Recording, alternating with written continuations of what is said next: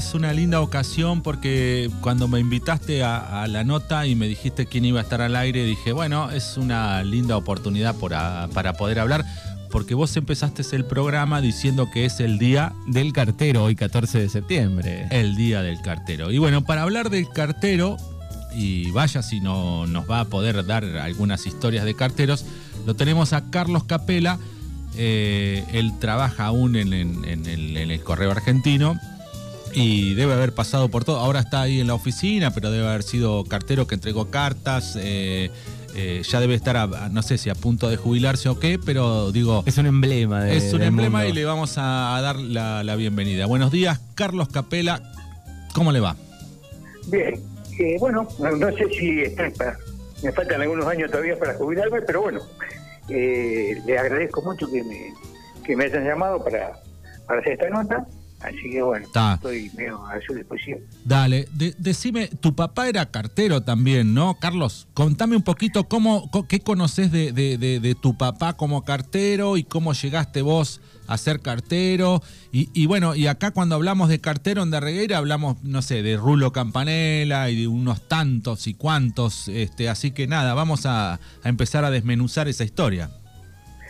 Bueno, mira, eh, sí, mi papá desde muy chico... Eh, empezó en el correo en Juan Costé. Eh, la estación del ferrocarril era, se llamaba Algarrobo, y después todos los pueblos tienen un nombre en aquellos momentos, era Algarrobo, ¿viste? pero el pueblo ah. es Juan Costé. Y bueno, mi viejo empezó ahí, y bueno, después eh, tuvo la suerte de, ¿viste? de, ir eh, progresando en ese pueblo, aprendió telégrafo, y en aquellos tiempos no había muchos teléfonos tampoco, pero bueno, había, había en telégrafo, y bueno, y fue a Bahía, y bueno, y así fue escalando, ¿no es cierto? Con, hasta que llegó acá de Reina. ¿En qué año, Carlito? Y no, me, estás poniendo en una Pero más o menos. Y calcular que mi papá, en aquel momento. Sí. Y yo no me acuerdo bien, pero bueno, para, para cómo yo ni existía. Ah, exacto. te digo todo. Sí.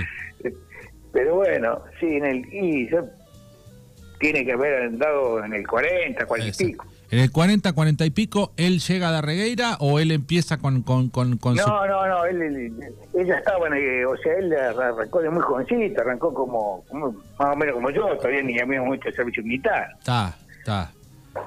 Y, y, él, él, él, a, qué edad, a qué edad llega a Darregueira, Carlito? Y no me acuerdo bien, me parece que me estás poniendo en un apuro medio, pero bueno, calcularle que él era soltero, tendría unos veintipico de años. Está, está bien. Treinta, ponele. Ponele. Bien, no, me acuerdo bien. y él, él te contaba, digo, ya en esa época, cuando vos eras, eras chiquito de, de, su trabajo, empezaste a vivir un poco el mundo de, de los sobres, la correspondencia, o, cómo fue? no, no empecé, o sea, no, no, no me contaba mucho, pero o sea, lo que pasa es que yo cuando estaba, pasa yo nací en Bahía, y bueno, y él trabajó mucho tiempo en Bahía, anduvo por todos lados, eh, viste, relevando jefe, estuvo en el robo, estuvo, estuvo en Viedma, donde yo empecé a trabajar. Ah. Eh, pero bueno, eh, lo que pasa es que eh, no me, yo era medio vago, no quería estudiar, en una palabra. Entonces, ¿qué dijo mi viejo? Si no querés estudiar, tenés que trabajar. Exacto. Eso pasa la historia y ese dicho está siempre. Si no querés estudiar, tenés que trabajar. Siempre está presente, Carlito, no te hagas problema. Como y bueno, y entonces tuve la oportunidad, le, dije que quería trabajar en el correo, y bueno, y empecé a trabajar, empecé a trabajar en Viedma, de mensajero, eh, para, para un poquito, Carlito, ¿qué es trabajar de mensajero? Eh, vos decís, eh, empecé a trabajar en el correo, ¿en qué año empezaste a trabajar y qué es ser mensajero? Y calcular que yo llevo, ya, ya pasé más de 35 años.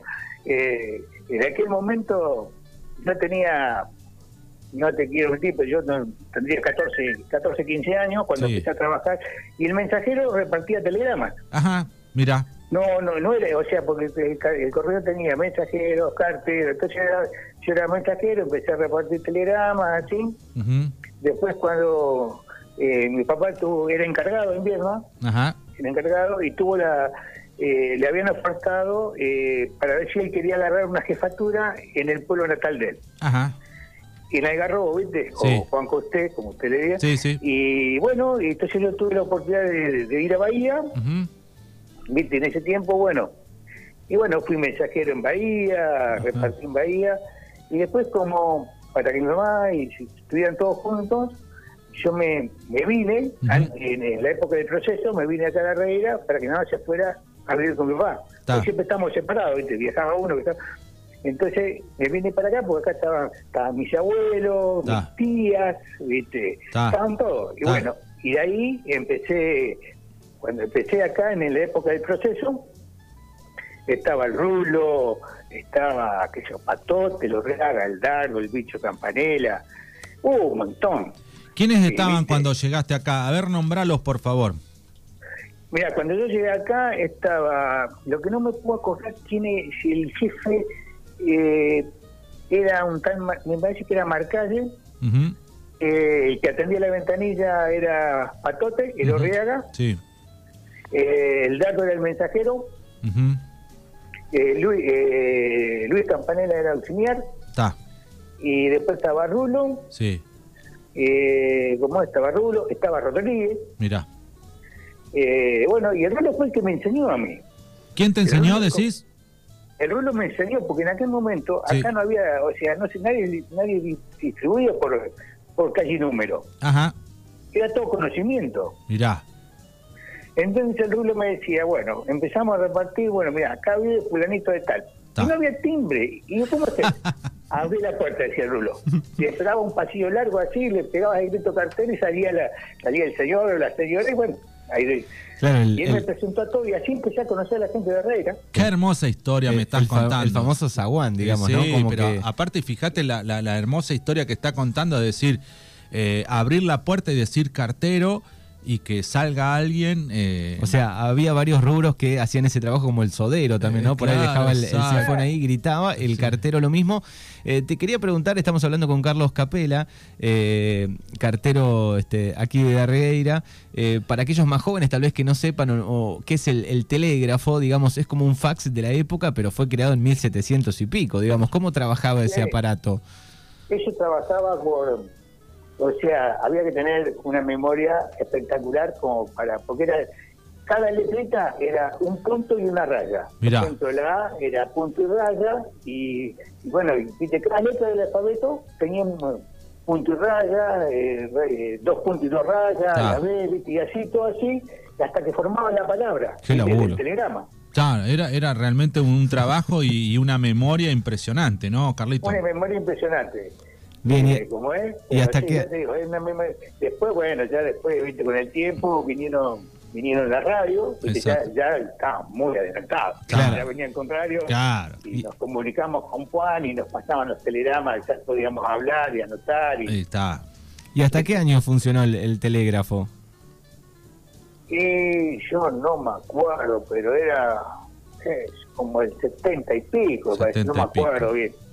¿Qué trabajo? como, lo que pasa es que yo estuve mucho tiempo en Bahía y viste allá en Bahía no, no, había tantos telégrafos, ya era, era una oficina con más con más, ¿cómo es? Con más teletipos, ¿viste? Ah, sí, sí. Y todo así, ¿viste? Todo ya era más avanzado. Bien, ¿y, cuál, cuál, es la relación de, del, del cartero con la bicicleta? Porque ahí hay una relación íntima y son hermanos y están fundidos, ¿no? Cartero con bicicleta. sí, sí, la bicicleta para el cartero es fundamental. Claro. Es, el alma mater, es el alma mater. claro.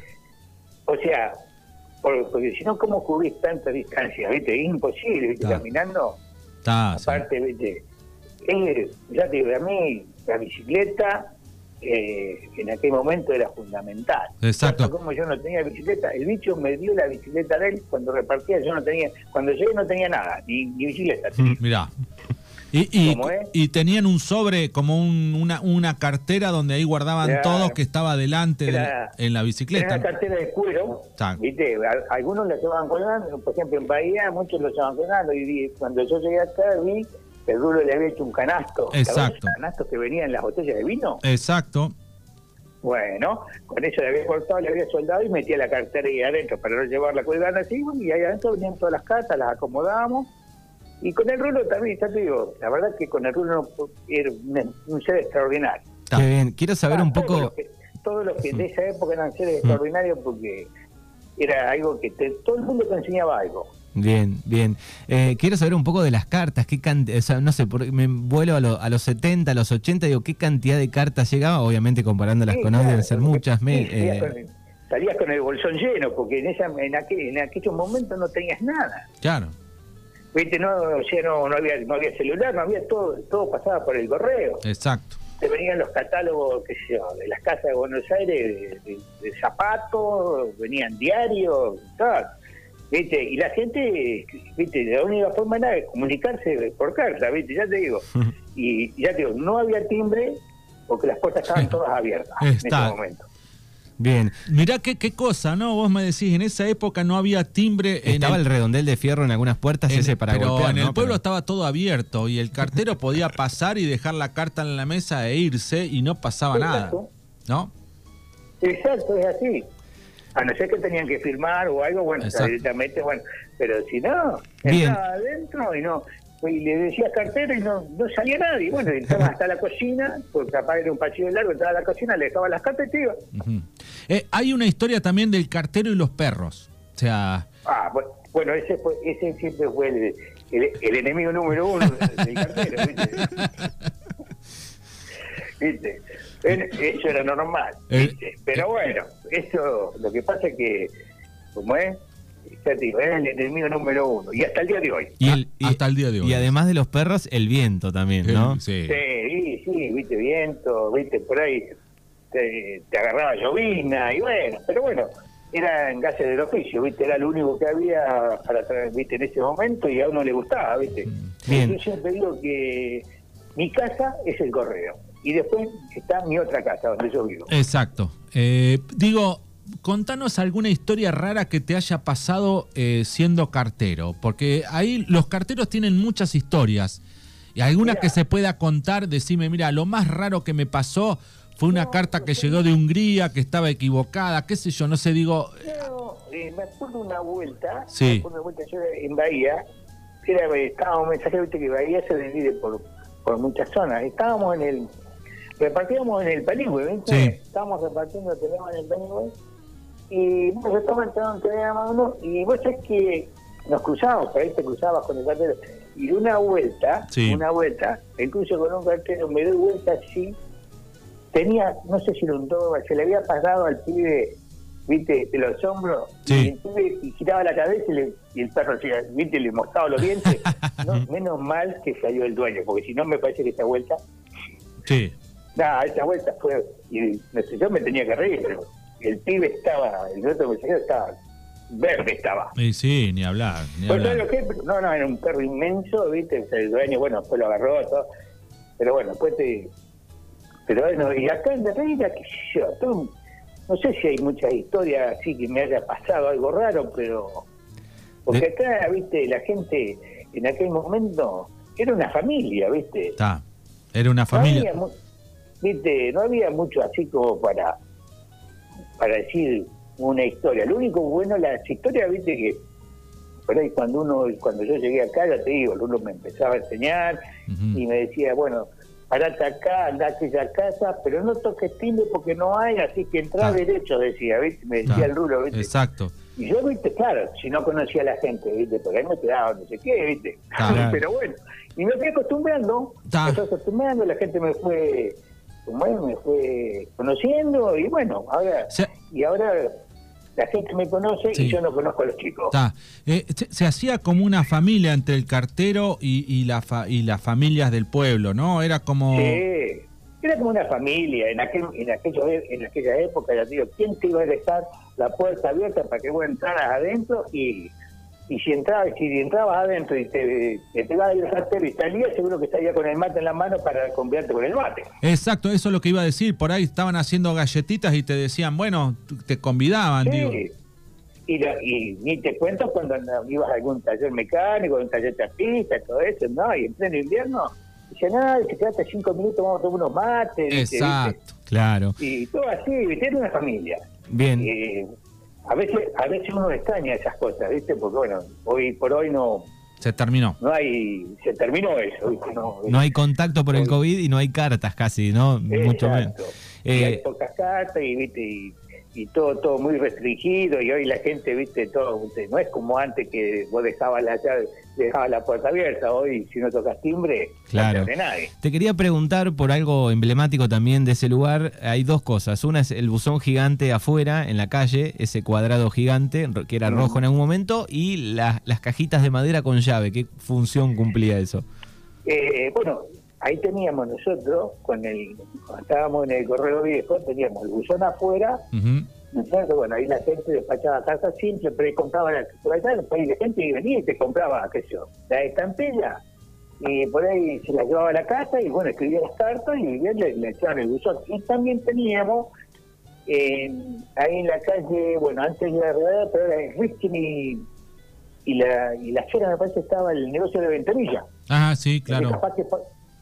Y, como y ahí teníamos otro buzón también. Ah, mira.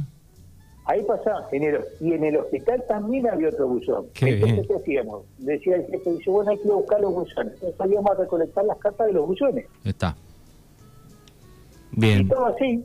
Qué linda, qué lindas historias, ¿no? De, del correo que desde qué año más o menos empezó a bajar drásticamente el nivel de, cartas cuando llegó internet ahí se empezó a notar sí yo creo que yo creo que no no tanto ahí me parece que un poco más para acá más para acá porque hoy ya no, o sea las cartas sí se, escriben cartas y todo la gente manda los comercios mandan pero creo que es más paquetería que otra cosa Claro, hoy, hoy despacha mucha mercadería el, correo en todo el país.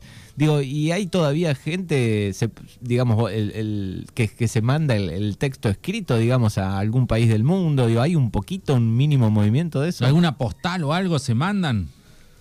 Mira, postales eh, vienen algunas postales, pero no, no, no, no en grandes cantidades. Ya te digo, eso se ha como se ha cortado un poco, ¿viste? Sí. Eh, de postal. Antes, yo me acuerdo antes ya te digo, no había internet, no había nada, ¿sabes? Llegaban postales de todos lados. Claro, me, imagino.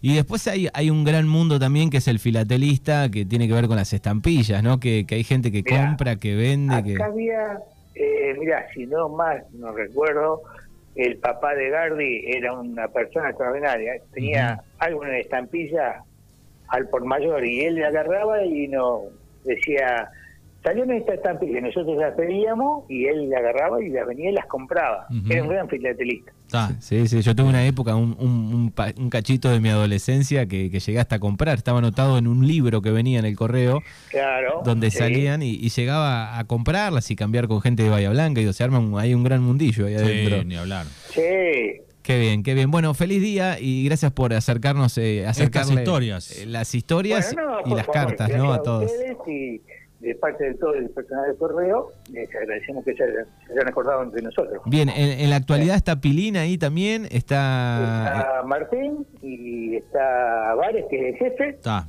Y bueno, y el que le habla. Dale, muy bien. Bueno, es Carlos Capela quien ha hablado con nosotros aquí en el Día es, Es segunda generación de, de carteros y de correo y de todas esas historias, así que cuántas historias pueden hablar con Carlito. Nosotros solamente pudimos hablar unos minutos, 5 o 10 minutos, pero este, realmente te agradecemos mucho que compartas con, toda la audiencia de, de, Darregueira y del, mundo, porque nos escuchan en todo el mundo, eh, las historias del correo de Darregueira, o por lo menos las, las historias que has podido recolectar vos. Así que te agradecemos muchísimo, Carlos, y bueno, feliz día para todos allá y nada, gracias. Bueno, muchísimas gracias por, este contacto de ustedes. ¿eh? Dale. Y la, y la mejor de las suerte para ustedes. Dale, gracias. gracias.